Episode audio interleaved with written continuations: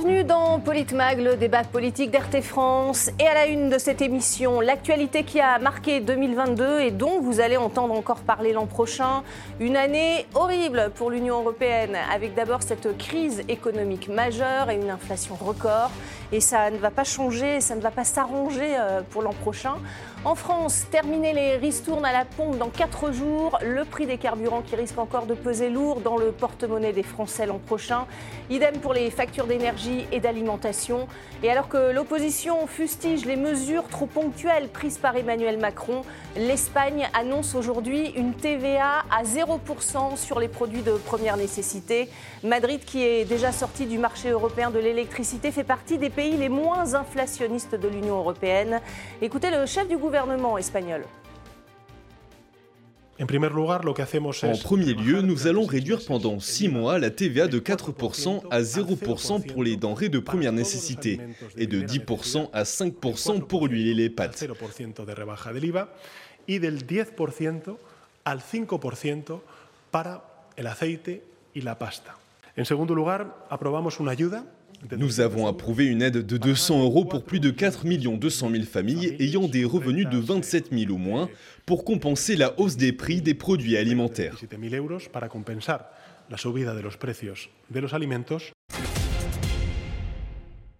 Et pour en parler avec moi ce soir sur ce plateau, nos éditorialistes et chroniqueurs RT France. Euh, je commence par vous, François Coq. Bonsoir François. Bonsoir Magali. Merci, bonsoir à tous. Merci d'être présent sur ce plateau. Face à vous, Didier Maisto à distance ce soir. Bonsoir Didier. Bonsoir Magali, bonsoir. Olivier Piacentini, politologue, va nous rejoindre dans quelques petites minutes. Euh, on va commencer d'abord euh, cette petite rétrospective de l'année 2022 par euh, cette annonce faite par les Espagnols. Aujourd'hui, la TVA réduite à 0% sur les produits de, de première nécessité. C'est une nouvelle qui est assez enviée côté français, François Coq, non?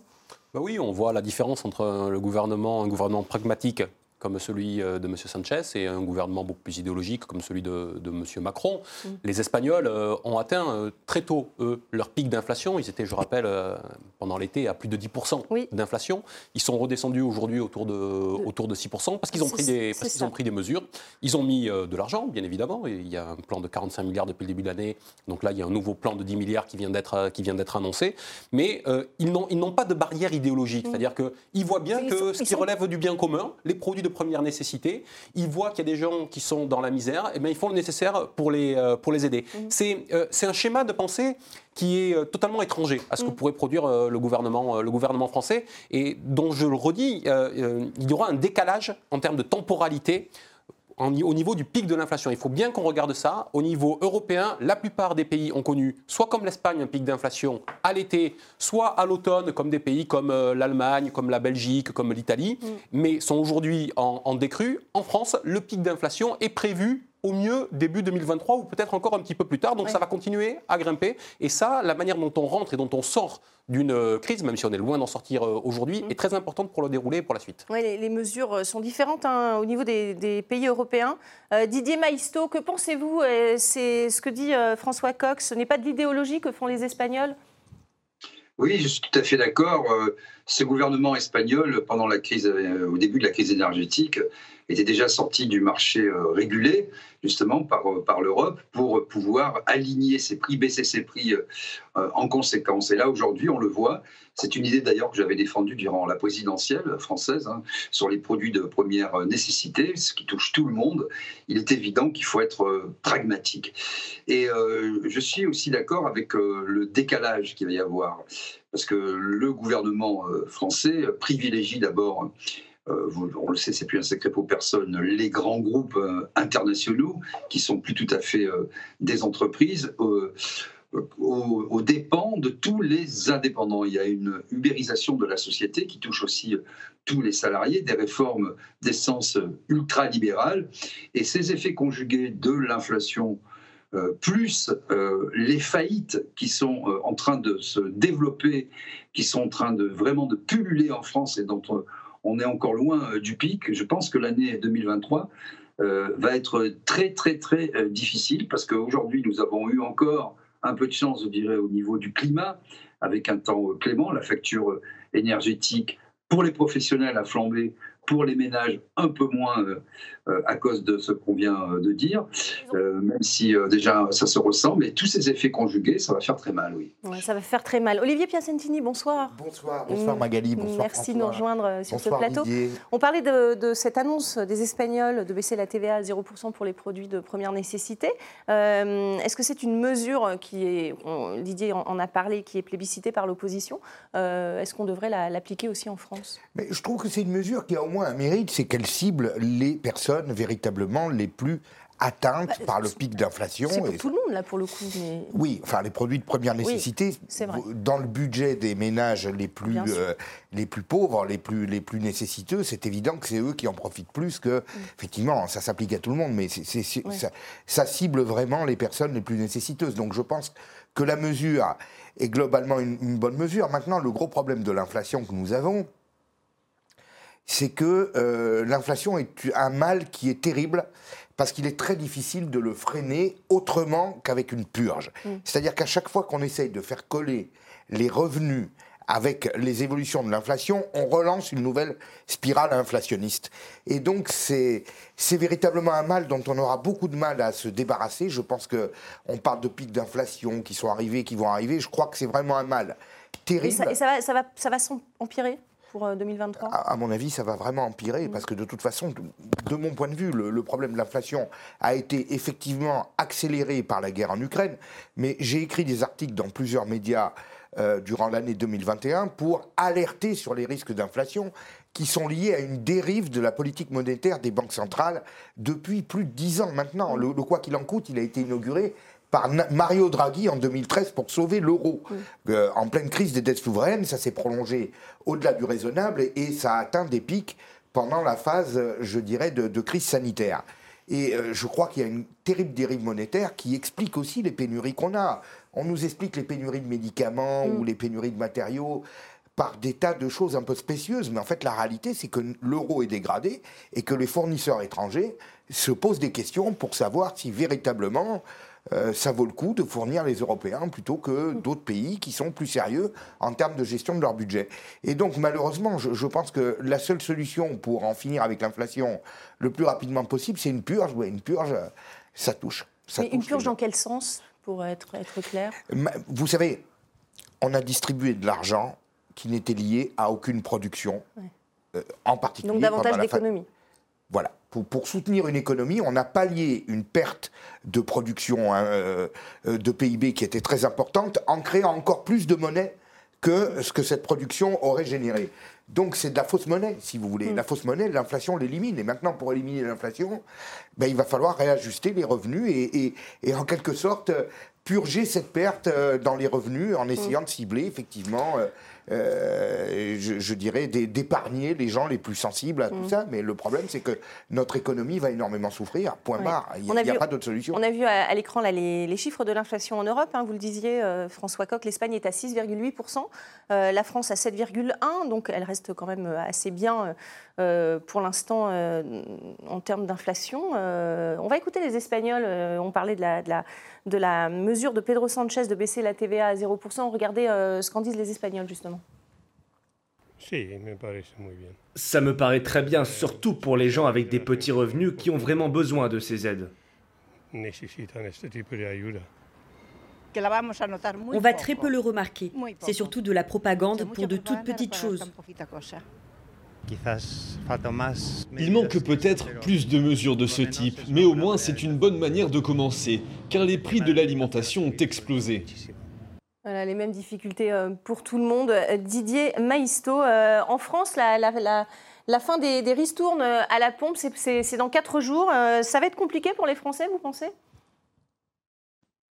Oui, ça va être compliqué, puisqu'on voit bien que ces mesures ont, été bénéfiques quand même, hein, il, faut, il faut le reconnaître. Hein, en période de crise, mais c'est tout souvent, c'est le cas de le dire, des usines à gaz. D'abord, sur ce qu'on a dit euh, tout à l'heure, il faut reconnaître que l'Union européenne est la seule et l'unique responsable des politiques que l'on subit aujourd'hui. Euh, je prends le dernier événement, la guerre en Ukraine.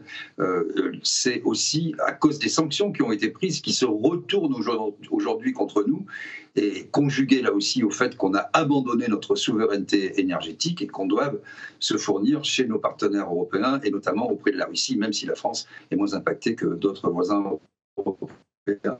Donc c'est de, politiques assumées euh, euh, qui ont été déclinées euh, depuis plusieurs décennies. tout cela ajouté à la déréglementation. Donc quand on met l'énergie par exemple Total, pour ne pas la citer, sous les règles du marché, quand l'État se désinvestit, évidemment, ensuite ces entreprises doivent être compétitives et surtout, ce sont des entreprises qui sont cotées en bourse et qui doivent répondre à leurs actionnaires et qui regardent les performances. Donc vous voyez, euh, pour euh, rejoindre ce que disait François Coq, effectivement, il ne faut pas avoir d'idéologie, puisque la TVA, taxe sur la valeur ajoutée, c'est vraiment une taxe qui touche tout le monde, dont bénéficie l'État. C'est bien au-delà que bien supérieur à l'impôt sur le revenu. Euh, donc, vous voyez, il faut savoir utiliser les bons leviers au bon moment et pour que ce soit pérenne. Euh, le problème de la France, c'est que chaque fois, comme je l'ai dit, on, met en place des usines à gaz. C'est hyper compliqué, euh, qui sont éphémères. En plus, là, on parle aussi du chèque bois, c'est-à-dire en fait dans, à la campagne, euh, pour une résidence moyenne, si vous chauffez exclusivement au bois, c'est entre 28 et 30 stères en moyenne. Donc la ristourne qui est faite, c'est le chèque bois, c'est un ster. Donc, vous voyez, on est très très loin euh, du compte. Euh, et c'est ça aujourd'hui. Donc, oui, l'essence va augmenter. Oui, les, produits de première nécessité vont augmenter. Et bien sûr, euh, les grands groupes seront moins impactés parce qu'ils arrivent à faire de l'optimisation fiscale, ils arrivent à utiliser euh, tous les leviers. Et encore une fois, ce sont tous les indépendants. Vous avez vu les boulangers, euh, par exemple, qui euh, font faillite les uns après les autres, tous les artisans et les salariés qui sont complètement ubérisés dans un monde de travail, du travail qui est atomisé avec une réforme des retraites qui arrive. Donc les semaines qui viennent vont être particulièrement difficiles et sensibles pour l'ensemble pour l'ensemble des foyers français et pas simplement pour les plus nécessiteux. Est-ce qu'il faut sortir de l'idéologie européenne? En tout cas, les Espagnols l'ont fait puisqu'ils sont sortis du marché européen de, l'électricité. Je vous propose d'écouter justement la réaction, les réactions à droite aujourd'hui et, et on en parle juste après. Sortie du marché européen de l'électricité, suppression de la TVA sur les produits de première nécessité, l'Espagne applique ces mesures de bon sens que nous préconisons depuis des mois pour faire face efficacement à l'inflation. Il est urgent que le gouvernement nous entende. France, Espagne, le non-sens face au bon sens. L'Espagne sort du marché européen de l'électricité et supprime la TVA sur les denrées de première nécessité, comme je le réclame depuis 2019. La France s'enferme dans son adoration au dogme de l'UE et laisse les Français démunis. François Coq, pourquoi la France ne fait-elle pas le choix de sortir du marché européen de l'électricité? C'est par idéologie européenne? Là encore, parce que M. Macron est dans la pure idéologie. Vous savez que M. Macron fait passer au-delà de la souveraineté populaire et de la souveraineté nationale la souveraineté européenne. Et au nom de cette souveraineté européenne, il a refusé, depuis le début, mm. Ce que font nos amis espagnols, c'est-à-dire sortir du marché européen de l'électricité. Lui nous dit il faut réformer le marché européen de l'électricité et c'est à cela que nous allons nous atteler avec nos partenaires de sommet en ça, prend du temps et ça n'avance pas et ça n'amène nulle part. Mm. Alors que les autres, qui euh, prennent à cœur les intérêts de leur peuple, font les choix pratiques, pragmatiques qui s'imposent, comme l'ont fait les, les, Espagnols. Il y a déjà de cela de longs mois, et c'est en cela que je vous expliquais qu'ils ont réussi à diminuer par deux leur taux d'inflation en, euh, en, six mois. Ils continuent à prendre des mesures euh, pratiques, qui sont euh, des mesures qui touchent à la structure, puisque la, TVA, c'est une mesure structurelle à la base. Alors peut-être que c'est pendant un temps donné qu'ils vont, effectivement, vont hein. effectivement baisser et qui vont ramener à zéro la, TVA sur les produits de, de première nécessité, mais ils s'attaquent malgré tout au, caractère de structure. Monsieur Macron, lui, ne s'attaque que, que, par des biais exceptionnels, que par des leviers exceptionnels. Par exemple, on évoquait le fait que la ristourne à la pompe euh, va s'achever à la fin de, à la fin de l'année dans 4 jours, mais dès le 1er février, il faut savoir que c'est la fin du plafonnement de l'électricité, qui était plafonné depuis quelques mois à plus 4%, euh, qui va pouvoir voler jusqu'à plus 15%. C'est la fin du plafonnement du gaz euh, début, début juin. Donc, M. Macron n'apporte pas de réponse de long terme parce qu'il a peur que les mesures qu'il pourrait prendre aujourd'hui ben, on demande à les, à les pérenniser et mm. euh, ça mettrait mm. euh, en cause toute euh, l'orthodoxie libérale à laquelle il se réfère. Un mot pour finir sur cette thématique, Olivier Piacentini. L'idéologie européenne est-elle contre-productive pour le bah, porte-monnaie des Français? Mais écoutez, puisqu'on parle de l'Union européenne, vous avez un pays comme la Suisse, vous n'avez pas montré le taux de TVA de la Suisse, mm. il est de 3%. Donc vous voyez bien qu'il y a quand même un problème, c'est-à-dire que ce pays qui n'est pas dépendant de la Banque Centrale Européenne, qui n'est pas dans l'euro, a beaucoup moins d'inflation ce pays qui n'est certainement pas dans le fameux protocole euh, sur les tarifs du gaz ne subit pas les mêmes problématiques. Et vous avez euh, cette politique de sanctions vis-à-vis de la Russie, donc il faudrait quand même se poser des questions. L'autre jour, je regardais sur une autre chaîne Anne Niva, la journaliste, qui revenait de Russie et qui expliquait qu'en Russie, ben, les magasins sont pleins. Euh, euh, l'électricité est là partout, personne ne se pose de questions à ce niveau. Bah, il faudrait quand même se poser des questions. En voulant sanctionner la Russie, c'est nous qui subissons toutes les conséquences. Est-ce que là aussi, il n'y aurait pas matière à réfléchir à une autre méthode de pression sur le gouvernement russe pour essayer de régler plus rapidement ce conflit euh, Ça fait quand même beaucoup de points sur lesquels on est complètement à côté de la plaque, que ce soit... Peut-être aussi faut-il mettre la pression sur les Ukrainiens pour qu'ils arrivent aussi à la table des négociations. peu importe. Enfin, le fait est que ce qui est fait jusqu'à présent ne mène à rien et ne peut pas constituer un moyen de pression pour arrêter cette guerre. Bien. Et, ne fait qu'en fait nous, nous causer des troubles à nous. Mm. La politique monétaire de la, BCE a fait ses preuves, ça a été catastrophique. Et évidemment, le, les, dogmes du marché européen de l'énergie euh, sont aussi catastrophiques, on le voit bien. Et heureusement, le gouvernement espagnol a, le bon sens et le pragmatisme, et, c'est un gouvernement qui sert. Oui, un gouvernement de gauche qui applique d'ailleurs les préconisations de la droite. Hein, donc euh, c'est parce du, que tout simplement, du pragmatisme. Lui, a un peuple euh, en face de lui, je pense que c'est sa priorité, mm. et il essaye de sortir de l'ornière, tout simplement. Merci. On va passer au deuxième thème euh, de cette rétrospective en France. L'hôpital qui s'enfonce dans la crise et les morts qui s'accumulent même sur les, brancards aux urgences. Une semaine de tous les dangers a alerté aujourd'hui le ministre de la Santé, François Braun, en visite à l'hôpital d'Annecy en Haute-Savoie, qui a appelé les soignants à ne pas faire grève en cette période de, fin d'année, alors que les hôpitaux sont confrontés à de multiples épidémies, en plus du manque de lits, en plus du manque de soignants et en plus du manque de médicaments. Écoutez le, ministre de la Santé. Je ne remets bien sûr pas du tout en cause le, droit de grève euh, des médecins, mais c'est vraiment la, très mauvaise période. Je l'ai dit, je le redis, et, je remercie euh, tous ceux qui sont sur le pont. J'ai réuni hier euh, l'ensemble des personnels concernés, que ce soit les syndicats hospitaliers, les syndicats libéraux, et j'ai pu, euh, là encore, euh, remercier tout le monde de leur mobilisation pendant cette période difficile. Nous avons des institutions qui permettent de discuter, de traiter les problèmes. Utilisons ces institutions. Ma porte est toujours restée ouverte, elle le restera pour régler les problèmes, mais on ne fait pas la grève avant de commencer à discuter. En tout cas, ça me semble un peu curieux comme. François Braun qui dit que sa porte est ouverte, alors qu'on le rappelle, hein, il y a euh, les, médecins généralistes qui sont en grève, une grève euh, des urgentistes qui est appelée pour euh, mars prochain. Didier Maisto, qu'est-ce que ça vous inspire cette année, en tout cas dans, le secteur de la santé? De la honte, du dégoût et de la colère. Là encore, c'est le fruit de politiques assumées depuis le début des années 90. Gouvernement après gouvernement, euh, ils ont supprimé des lits parce que l'hôpital coûtait trop cher.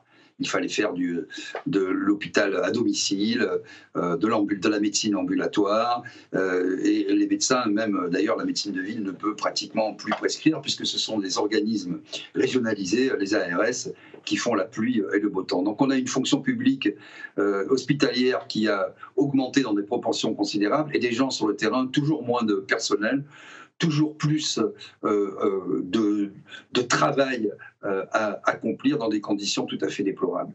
Rappelez-vous, il y a encore quelques années, 5-6 ans, même juste avant le Covid, on pensait, quand je dis on, c'était c'était communément admis dans le discours public que la France avait le, le meilleur système de santé du monde.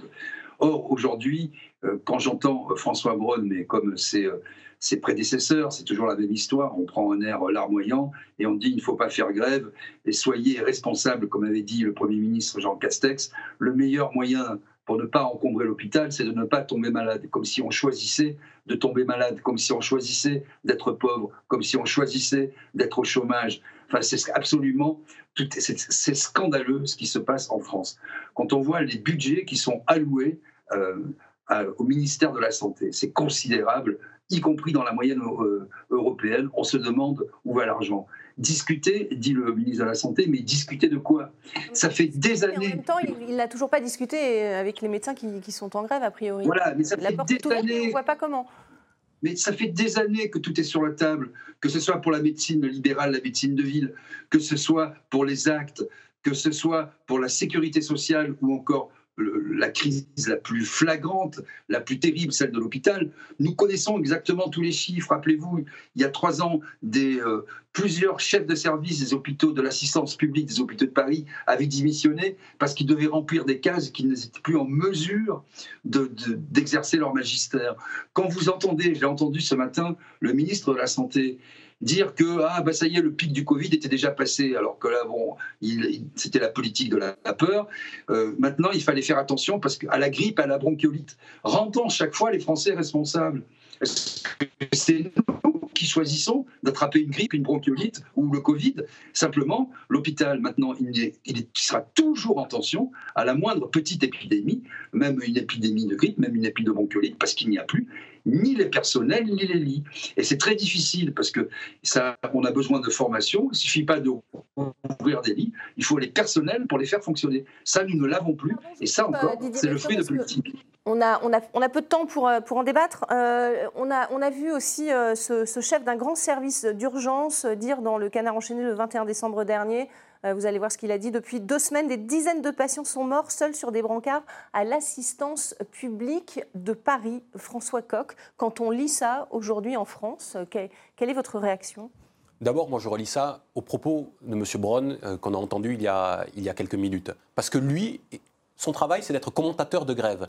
Il commente la grève des mm. médecins libéraux, il commente la grève à, à l'hôpital public, mais devant ces réalités-là, qui sont affichés par les praticiens de, terrain, qui, les révèlent avec une, boule au ventre, on le sent, sent bien, c'est un drame pour eux, ça impacte leur, euh, travail, eh bien lui, par contre, ne, réagit pas. On n'a pas en France euh, une étude précise qui nous dit ce qui est en train de se passer à l'hôpital mm. public. Les seuls retours qu'on a, ce sont ceux de ces chefs de service qui nous disent des dizaines mm. de personnes qui sont mortes dans, dans le couloir, euh, dans, dans, les attentes aux, des, personnes fragiles à la base, mais des bon, personnes qui fragiles, sont, restées quand même. Certaines seront décédées, mais elles ne peuvent pas décemment mourir comme ça au milieu d'un couloir sur, euh, sur un brancard. Par contre, les, les, Anglais, eux, ils ont fait une étude. Ben, ils se sont aperçus que cette année, en Angleterre, il y a 100 euh, 000 personnes qui ont été aux urgences et qui ont attendu aux urgences plus de 12 heures. Ils estiment que ça a entraîné la mort de 1000 personnes. Hmm. Donc moi j'aimerais bien qu'on ait des chiffres comme ça, qui doivent être tout aussi terribles euh, chez nous, et qu'on fasse en sorte d'y répondre et d'y remédier. Il y a quelques jours, on voyait les gens qui appelaient le, 15, il y avait 25% à peine des appels qui étaient pris en hmm. moins d'une minute, hmm. alors que bien évidemment, normalement, on devrait avoir un taux de, 100%, ça fait partie des, critères qui, qui, sont établis. Et à, toutes ces questions-là, on a... Euh, aucune réponse. Et au contraire, on a des chiffres de longue durée et de courte durée qui continuent à se dégrader. Je voyais le chiffre qui était affiché à l'écran il y a un instant, mm. qui disait qu'entre 2016 et 2021, il y avait 21 euh, 000 euh, mm. lits qui avaient été fermés. Moi, sur 7 ans, j'ai 27 000 lits qui ont été fermés. Et sur 7 ans, on remonte au début de la prise de pouvoir de M. Macron, entre son passage au ministère des Finances et son quinquennat précédent. En, 7 ans, Olivier Piacentini? Mais en 7 ans, tout le monde l'a dit, c'est des fermetures de lits, dégradation du service, du personnel je, je rappelle qu'avant même le Covid, les, soignants manifestaient déjà en masse. Bien sûr. Hein. Mais est-il normal qu'après cette période de Covid, où il a été manifeste immédiatement que la France n'était pas le meilleur système de santé du monde, puisque c'est toujours l'espèce d'antienne qu'on nous répétait pour nous dire ne vous plaignez pas, euh, vous n'avez rien à dire, on est quand même le meilleur système de santé du monde. On a bien vu pendant la phase Covid que ce n'était pas le cas. On a vu des choses incroyables pendant cette phase-là. Comment se fait-il que donc depuis trois ans, il n'y a même pas l'amorce d'un chantier pour réorganiser tout ça. Alors, si, il y, a ce que dit euh, François Braun, le volet santé du Conseil national de la refondation, qui arrive à échéance dans, quelques jours d'ailleurs, et qui propose des grands axes de travail sur la restructuration du système de santé. Euh, voilà les mots du, gouvernement. C'est juste ça depuis trois ans, c'est juste ça, des grands axes. grands axes mais, qui, qui, a lancé ces grands axes mm. déjà, pour commencer? Est-ce que déjà on a écouté à la base le personnel, qui sont ceux qui sont sur le feu et qui souffrent et qui endurent. C'est déjà à eux qu'il faudrait demander quels sont leurs besoins, parce que je pense que ces gens-là, leur principale euh, vocation, c'est vraiment de soigner les gens, et je pense qu'ils sont bien en peine aujourd'hui de voir que malgré tous leurs efforts et les heures supplémentaires et, la fatigue qu'ils consacrent, ils ne sont plus en mesure d'y arriver. Donc il faudrait déjà commencer par discuter avec ces gens. Mais quand vous avez déjà exclu du système hospitalier des tas de gens, quand vous les avez virés parce qu'ils ont refusé de se faire vacciner, que vous vous privez de dizaines de milliers de gens comme ça. C'est difficile de discuter, de dialoguer euh, quand on est en conflit avec les personnes qui sont censées justement sauver des vies. Comment voulez-vous derrière euh, vraiment faire un travail approfondi quand il y a cette crise de confiance et cette tension? Il y a un problème structurel qui est actuellement, il y a 6% des lits à l'hôpital qui sont fermés par manque de personnel on est dans une période où il y a 16% en Ile-de-France, avec ce qu'on appelle l'APHP, 16% mmh. des lits qui sont fermés du fait de cette absence de, ce manque de personnel, de cette pénurie mmh. de personnel. À ça, il n'y a pas de réponse. Tant et si bien qu'on en vient à la solution ultime, qui est celle de fermer des urgences. Mmh. Entendez bien, le week-end dernier, les urgences ont été fermées euh, à Poitiers, et ça a des conséquences immédiates. Il y a des gens qui meurent parce qu'ils ne sont pas pris en charge, et euh, on a ces tristes exemples qu'on a vu passer les uns et les autres dans la presse, de cette sexagénaire, par exemple, qui, qui est morte d'un arrêt cardiaque parce qu'elle n'avait pas été prise euh, en mm. charge en, Indre-et-Loire ou, ailleurs très honnêtement, euh, une dégradation des soins. C'est même pas simplement le meilleur système de santé euh, au monde qui, n'est plus à mm. sa place. C'est qu'il y a une forme de tiers-mondisation de, la santé en France. Ce, mot est sans doute pas très joli, mm. mais en réalité, il décrit certainement de, mieux en mieux, de mieux en mieux une réalité. Une réalité. On, on, non, mais en plus, ce qu'il faut voir. Didier, alors très court, il nous reste quelques secondes très rapidement, c'est qu'en fait, nous, nous sommes là à déplorer effectivement que les missions régaliennes de l'État ne soient plus assumées. Mais en fait, il faut admettre l'idée que c'est la politique de ce gouvernement et de celles qui l'ont euh, précédé, euh, que ce soit dans tous les domaines régaliens, sinon la police. Tous les euh, moyens vont vers la police, mais pour ce qui concerne l'hôpital, pour ce qui concerne euh, l'éducation nationale, par exemple, ou la justice, même si euh, des efforts ont été faits, mais ils sont tellement infimes par rapport euh, au manque et de tout ce qu'il faudrait. En fait, c'est leur politique. Parce que quand vous discutez, et ça m'arrive, et ça vous arrive à tous, avec des gens de la majorité, en privé, ils vous disent tous qu'on ne peut pas continuer à la gabegie, que l'hôpital coûte trop cher, que quand on a un petit bobo, on va aux urgences et que les professeurs euh, sont euh, etc. On a, plus le temps Donc, euh, il y a une idéologie, c'est bien une idéologie. Mmh, c'est une idéologie. Bon, c'était un peu la thématique, le fil rouge euh, de cette première partie. Euh, fin de, cette première partie, restez avec nous, on va continuer euh, ce débat sur cette année plutôt compliquée pour les Européens après la crise économique. On va parler des scandales qui ont marqué 2022, celui du Qatar Gate dans l'Union européenne avec de nouveaux rebondissements, vous allez le voir. Et on parlera aussi de l'affaire des cabinets de conseil sous les mandats d'Emmanuel Macron. Restez avec nous, on se retrouve dans quelques petites minutes.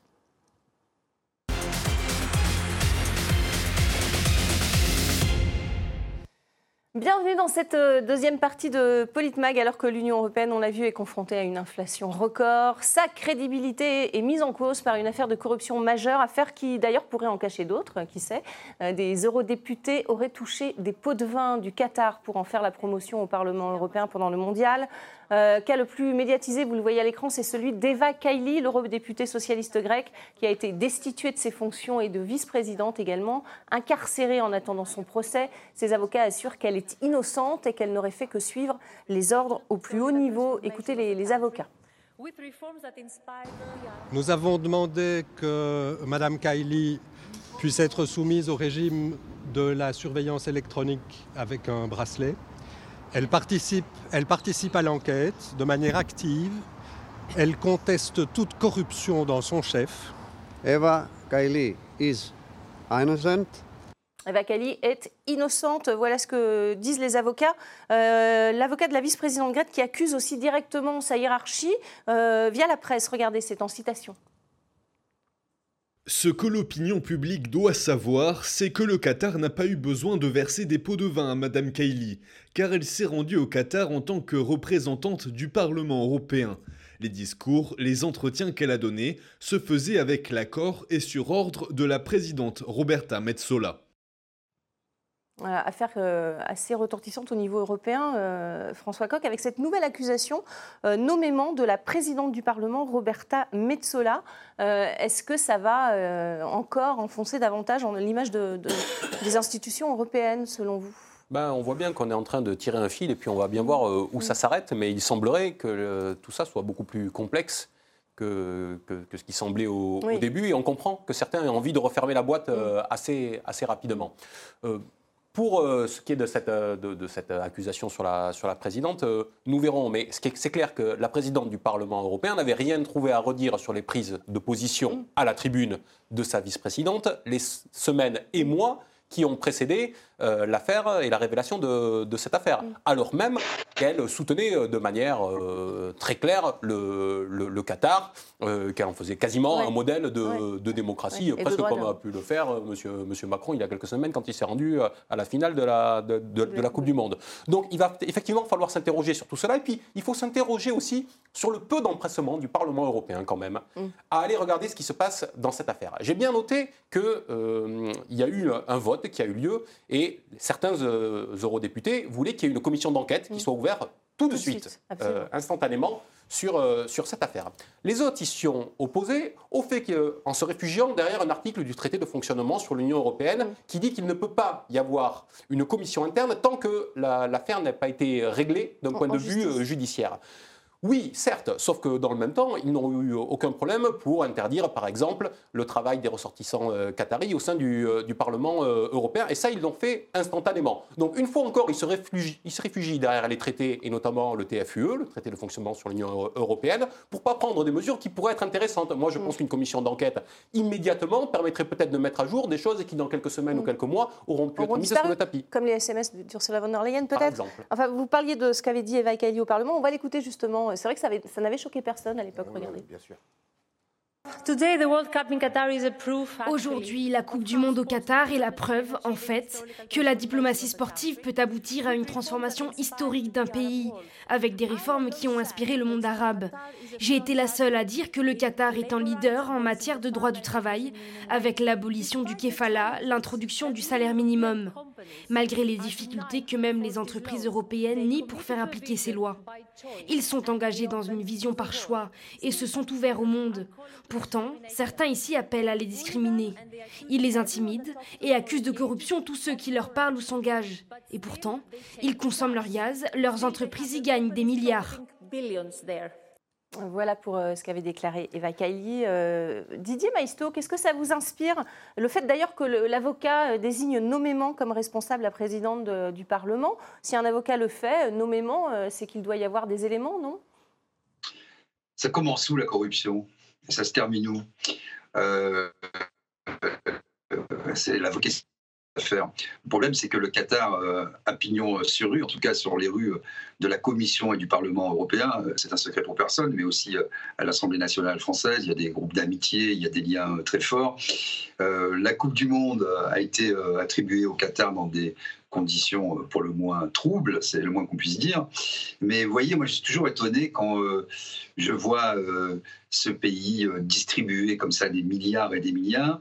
Euh, pendant la Coupe du Monde, on a vu euh, le principal joueur de l'équipe argentine, le principal joueur de l'équipe française, qui sont tous deux propriétés d'une certaine manière du Qatar jouant au Paris Saint-Germain. Le Qatar est partout dans les banlieues, dans les villes, à la Commission européenne. Donc moi, je veux bien qu'on parle de corruption. Ça commence où? Et ça finit, et ça finit où la, la corruption? Est-ce que des moyens illégaux, alors évidemment, de l'argent liquide a été trouvé, euh, personne n'a 600 000 euros de mémoire en liquide euh, chez soi. J'étais même étonné que, que, ça fonctionne comme ça. Euh, voilà. Euh, les, les, les, les, eurodéputés et en l'occurrence la présidente du Parlement? Mais bien sûr que ça peut inquiéter, parce que quand je posais, posais de façon faussement ingénue et naïve ma question, ça commence où et ça finit où? Il est évident que le Qatar, qui a, euh, je dirais, son rôle de serviette à la Commission européenne, au Parlement européen, euh, qui influe sur les, politiques, hein, parce qu'il a bien compris, euh, ce pays a bien compris ce qu'était le soft power, aussi bien en termes sportifs que culturels d'ailleurs. le Qatar est présent partout, c'est après difficile de parler de corruption. Vous voyez, c'est pour ça que je dis ça commence où et ça, ça finit où. Et pendant ce temps, il y a la Commission européenne, là pour le coup, avec à sa tête euh, Ursula von der Leyen, qui fait des affaires euh, avec son euh, mari, qui est,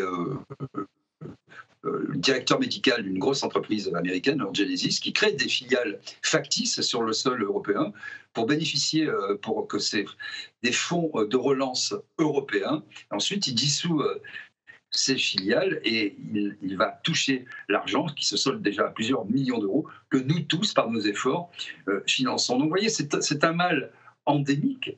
Euh, je rappelle qu'il y a énormément euh, d'évasion fiscale contre laquelle les différents gouvernements ne font rien au sein même de l'Union européenne, et au contraire se livre une compétition acharnée. Donc la seule question qui va et qui tient la route, c'est où ça commence et où ça finit avec des parquets financiers qui sont complètement démunis, qui n'ont pas beaucoup de moyens.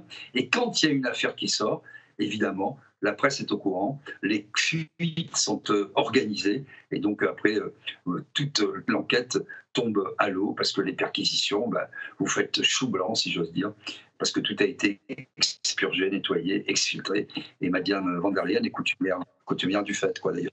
On va voir, oui, c'est vrai, parce qu'on lui réclame toujours ses SMS dans les fameux contrats avec euh, le laboratoire Pfizer. Olivier Piacentini, euh, que pensez-vous de cette affaire? Est-ce que ça peut véritablement éclabousser les institutions européennes? Ou est-ce que ça va faire euh, pchit comme comme sous-entend. On euh, verra effectivement. Est-ce que, est que, les institutions européennes ne vont pas tout faire pour faire obstruction?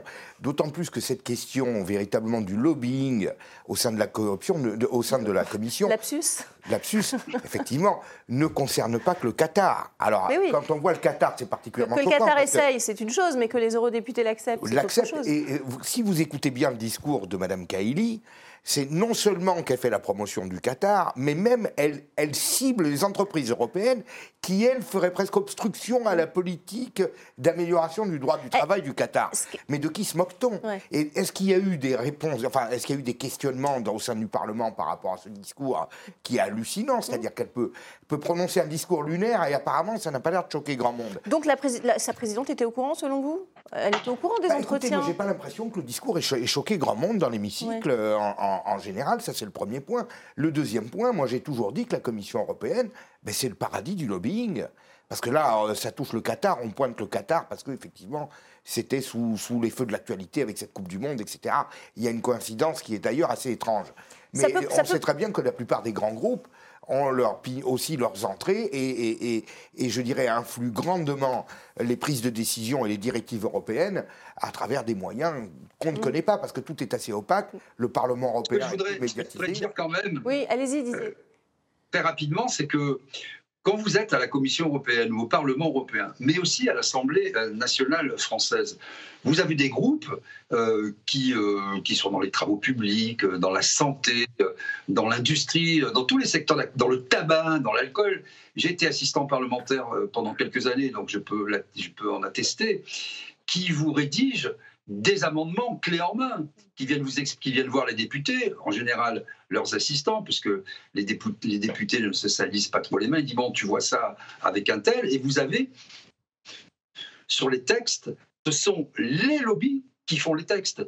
Et comme euh, vous avez des financements qui sont cachés, qui ne sont plus, puisque les personnes morales, depuis le début des années 90, ne peuvent plus abonder, ne peuvent plus financer euh, la vie euh, politique française, mais en réalité, vous avez tout l'état-major, les cadres, etc., qui donnent de l'argent euh, via donc des personnes physiques, 7500 euros pour le candidat, 7500 euros pour le parti, ça fait chaque fois 15 000 euros, euh, excusez du peu. Donc ensuite, il y a des retours d'ascenseur. On le, on le, voit bien, l'affaire McKinsey en est le, cruel et parfait exemple.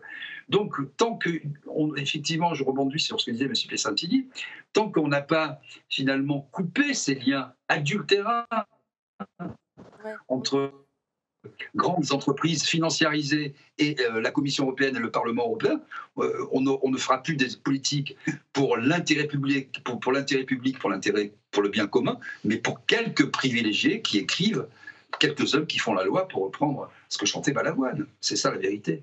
C'est l'un des enjeux de la période. C'est-à-dire qu'on voit les eurocrates et les rentiers euh, de Bruxelles et de Strasbourg qui sont en train de se cabrer et de nous dire c'est un épiphénomène, mm. il ne faut pas jeter l'eau avec euh, le, bébé avec l'eau avec l'eau du bain.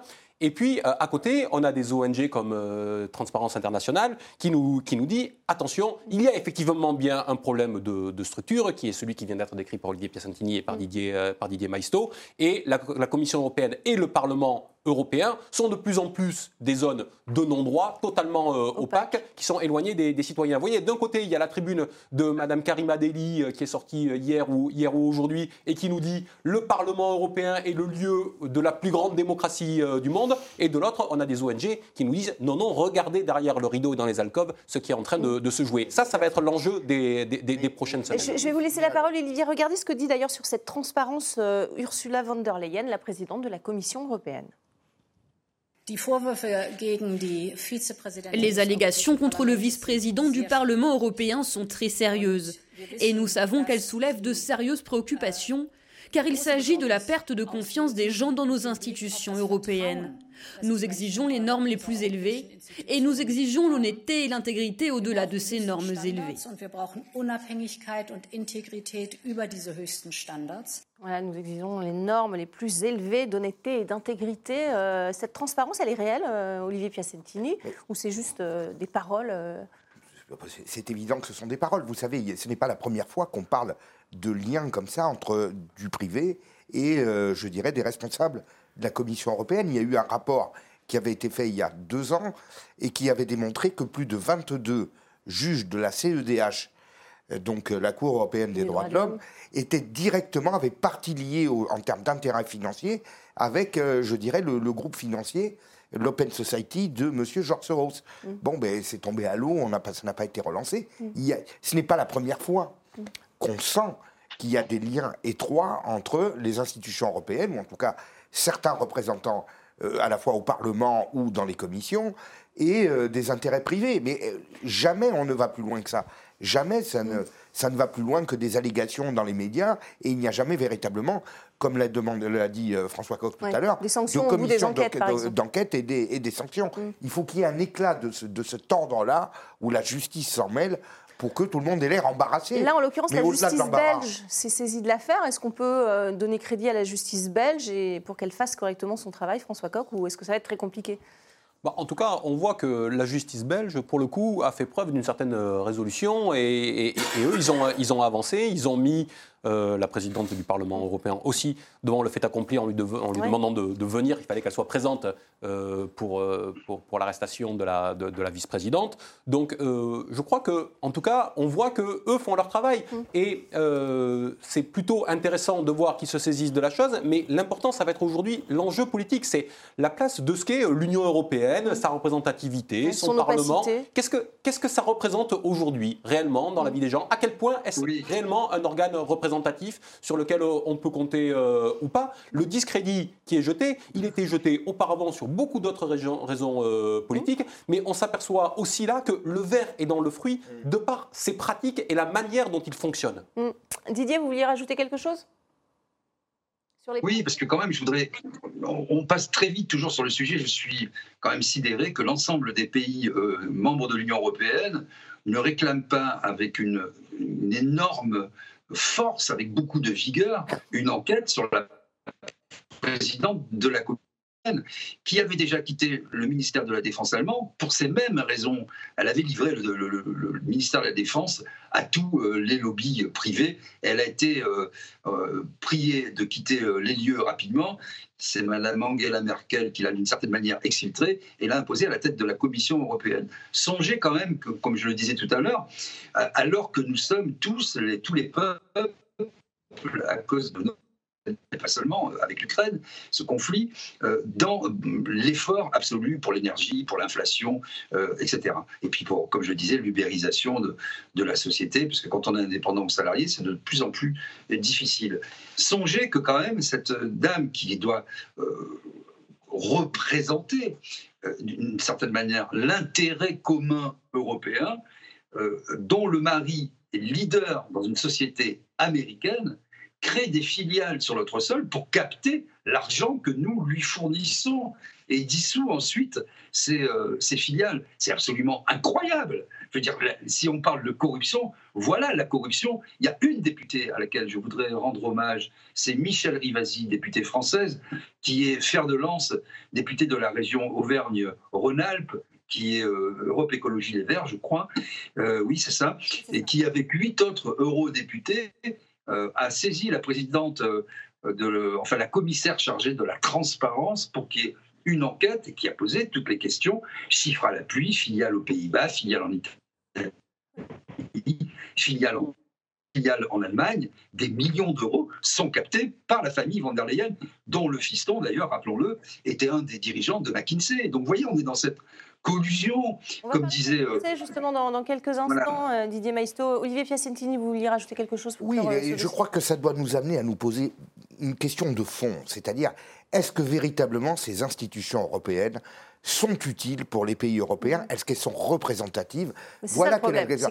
Est-ce que justement elles n'ont pas été élues Les représentants n'ont pas été élus. Elles ne sont pas élues. Est-ce que l'élection aurait une valeur quand il s'agit de nations différentes? Est-ce qu'il y a véritablement, est-ce que ce n'est pas une espèce de machin qui est là, qui est complètement hors sol et dont les membres, finalement, complètement coupés de leur électorat, eh bien, tout naturellement, prennent la pente d'aller vers euh, tout un réseau d'affaires et tout un réseau de hauts fonctionnaires internationaux? Voilà quelle est la question. Il faut se poser vraiment la question de fond, à mon avis, de euh, la légitimité euh, et la pertinence de ce système européen tel qu'il est aujourd'hui. Ça me paraît. On sait ce qu'en pensent les Français. D'ailleurs, ils ont voté en 2005. On va passer euh, à cette deuxième affaire de l'année, si je puis dire, en France. Euh, avec euh, le parquet national financier qui a ouvert deux informations judiciaires sur euh, l'intervention des cabinets de conseil dans les campagnes présidentielles d'Emmanuel Macron en 2017 et en 2022. Des soupçons de, financement illégal et de favoritisme qui pourraient viser directement Emmanuel Macron. quoique le chef de l'État dit qu'il n'est pas concerné. C'était à Dijon mi-décembre. Écoutez-le. Je crains rien. Et après, vous savez, je m'en suis déjà expliqué des centaines de fois, donc ma réaction ne va pas changer. Mais comme votre confrère l'a très bien rappelé, euh, je crois que le cœur de l'enquête n'est pas votre serviteur.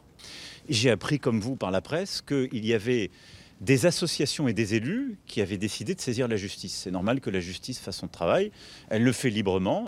Voilà l'affaire McKinsey qui risque. Euh, on risque d'en entendre parler, François Coq, euh, l'an prochain encore, puisque deux enquêtes, même trois, enfin deux enquêtes plus une information judiciaire sont ouvertes. Il faudrait qu'on en entende parler. Déjà, il faut veiller à ce que cette, euh, cette affaire aille au bout et à ce qu'on ait le fin mot de l'histoire. Je rappelle quand même que cette, euh, cette affaire McKinsey est née de l'action euh, vraiment efficace mm. d'une commission du, du, Sénat, travail des sénateurs aussi, qui est avec notamment Madame, Madame Assassi, et qui a fait un, un très gros travail là-dessus, qui est revenu à la charge et qui a porté à la connaissance des Français un certain nombre d'éléments mm. en amont de l'élection euh, présidentielle. Autrement dit, on ne peut pas dire quand même que nous autres, qui sommes euh, citoyens et qui devons normalement euh, juger et décider mm. en, connaissance de cause, ne savions pas, nous savions, les éléments avaient été apportés à, notre connaissance. Pour autant, M. Macron a été réélu. Peut-être, je le dis, et je mets un peu les pieds dans le plat en disant cela, mais peut-être que nous aussi, nous devons rehausser mm. le niveau où nous plaçons la vertu républicaine, l'amour de la patrie et de ses lois pour, dans, dans les décisions que nous avons à prendre en tant que citoyen euh, au moment euh, du vote. Peut-être que ça doit être un élément plus important plus décisif et qui ferait que euh, ben, des gens qui sont euh, éclaboussés euh, comme cela, les enquêtes sont en cours, il y a un certain nombre d'éléments qui sont quand même déjà sortis, mmh. peut-être que ça n'amènerait pas au résultat que l'on a vu dans les urnes. Le siège du parti présidentiel Renaissance et celui du cabinet McKinsey ont été d'ailleurs perquisitionnés mi-décembre. Olivier Piacentini, qu'est-ce que ça vous inspire? Est-ce que vous vous attendez à... Bah, est-il surprenant de retrouver des liens de collusion avec un certain nombre de multinationales, de cabinets de conseil américains?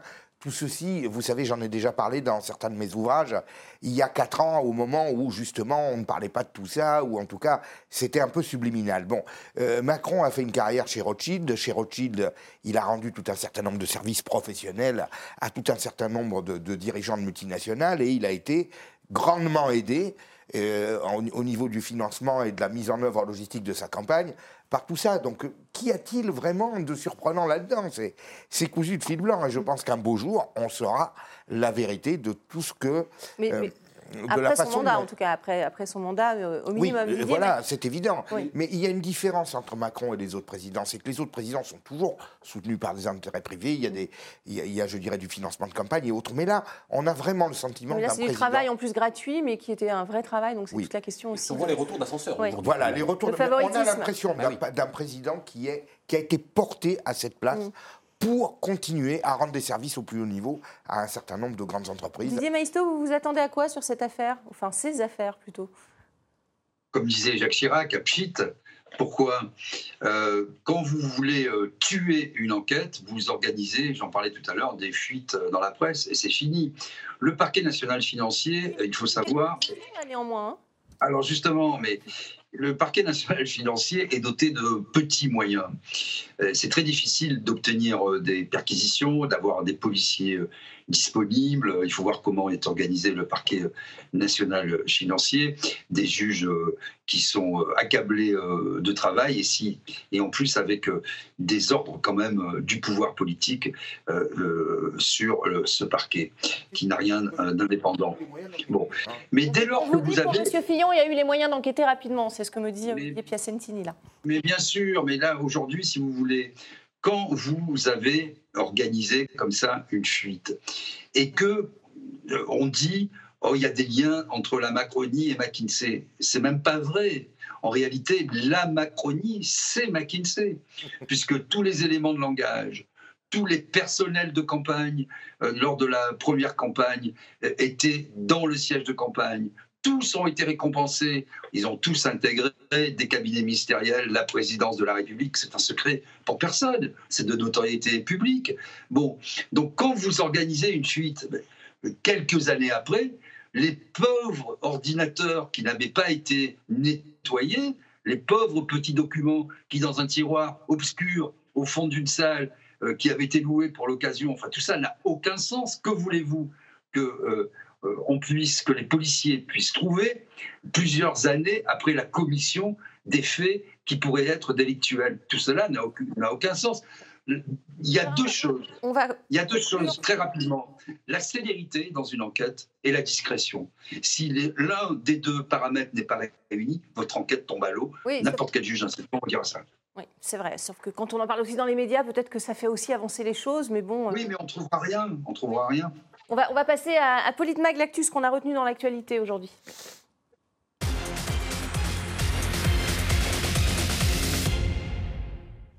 Dans l'actualité aujourd'hui, on, a retenu cette euh, polémique, le départ polémique de la préfète d'Indre-et-Loire, entériné le 7 décembre dernier en Conseil des ministres. Euh, lors de son pot de départ, euh, Marie Lajuste, c'est son nom, s'est vu offrir un article encadré du Canard enchaîné qui raconte les dessous de ce limogeage un peu douteux. Elle a crié Vive la presse, vive la presse libre. Regardez. ça a été vécu comme une profonde injustice. Euh, ces soutiens d'ailleurs l'ont dénoncé dans une euh, tribune dans la presse. Ce serait une décision euh, politique étant donné son opposition à un projet de construction dans une zone protégée qui était néanmoins voulu par certains élus. François Coq, une réaction à ce limogeage? Ce ne sont pas ces soutiens qui, qui, s'en sont émus, ce sont des élus locaux qui ont vu ce qui se passait, qui ont vu qu'ils avaient affaire à, un préfet qui servait l'État et qui faisait son travail et qui respectait la loi et qui a été victime de l'action d'autres élus locaux mmh. qui ont, si on a, en fonction des éléments qu'on a aujourd'hui, qui s'en sont remis au ministre de l'Intérieur pour demander à ce que la charge de préfète lui soit retirée et qu'elle ne soit d'ailleurs même pas réaffectée mmh. aujourd'hui. Je rappelle que celui qui nomme les préfets, c'est le chef de l'État, sur euh, présentation du ministre de l'Intérieur. Donc M. Macron et M. Darmanin. Ce qu'il faudrait aujourd'hui, c'est que l'un et l'autre s'expliquent du choix qui a été fait.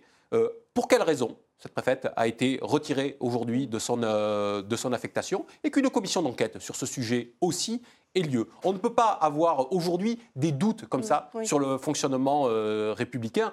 Euh, c'est tout, tout l'État finalement qui est discrédité par, ce genre de, par ce genre de pratique. On ne peut pas avoir les intérêts privés qui, à un moment donné, euh, font le ménage et écartent l'intérêt public et le bien commun de la décision publique. Olivier Piacentini, une réaction?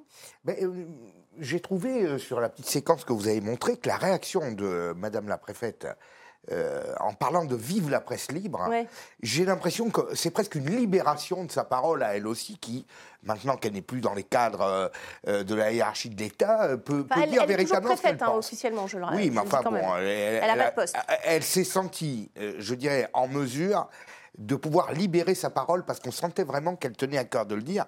Et c'est certainement beaucoup de fonctionnaires intègres qui voient tout, ce, mmh. qui, tout ce qui se passe, qui en ont gros sur le cœur mais qui ne peuvent pas parler. Et euh, vraiment, c'est bien dommage qu'il y ait cette chape de plomb toujours dans ce pays. Si, vraiment tout le monde s'exprimait et, disait ce qu'il pensait de la réalité de ce qui se passe dans ce pays, euh, je crois mmh. que euh, ça bougerait. Dénoncer ce genre d'affaires, en tout cas davantage dans les médias. Didier Maisto, vous avez 10 secondes vous vous rendez compte où on en est en France ah Qu'un préfet soit contraint de crier Vive la presse libre. Voilà où on en est aujourd'hui. Je rappelle que cette préfète était unanimement saluée par toutes les tendances politiques. Elle était appréciée parce que justement, elle était pragmatique, attachée euh, à son territoire, faisant avancer les dossiers et qu'elle avait une fibre humaniste et sociale. Je n'en dirai pas plus. Après, chacun tirera ses conclusions. Et oui, il faudrait une commission d'enquête parce que tous les métiers à vocation et après avoir supprimé, euh, vous avez vu, euh, toute la diplomatie française, aujourd'hui, les hauts fonctionnaires sont traités comme des pions. Et quand ils déplaisent au pouvoir, ils sont libres. On les entend pas beaucoup, c'est vrai. C'est le, le contraire de la France. Merci Didier. Euh, merci Olivier Piacentini d'avoir accepté notre invitation aujourd'hui. Merci François Coq d'avoir participé à ce débat. Et merci à vous pour votre fidélité. C'est la fin de, de Politmag. Restez avec nous, la dernière de l'année, demain. Thank you.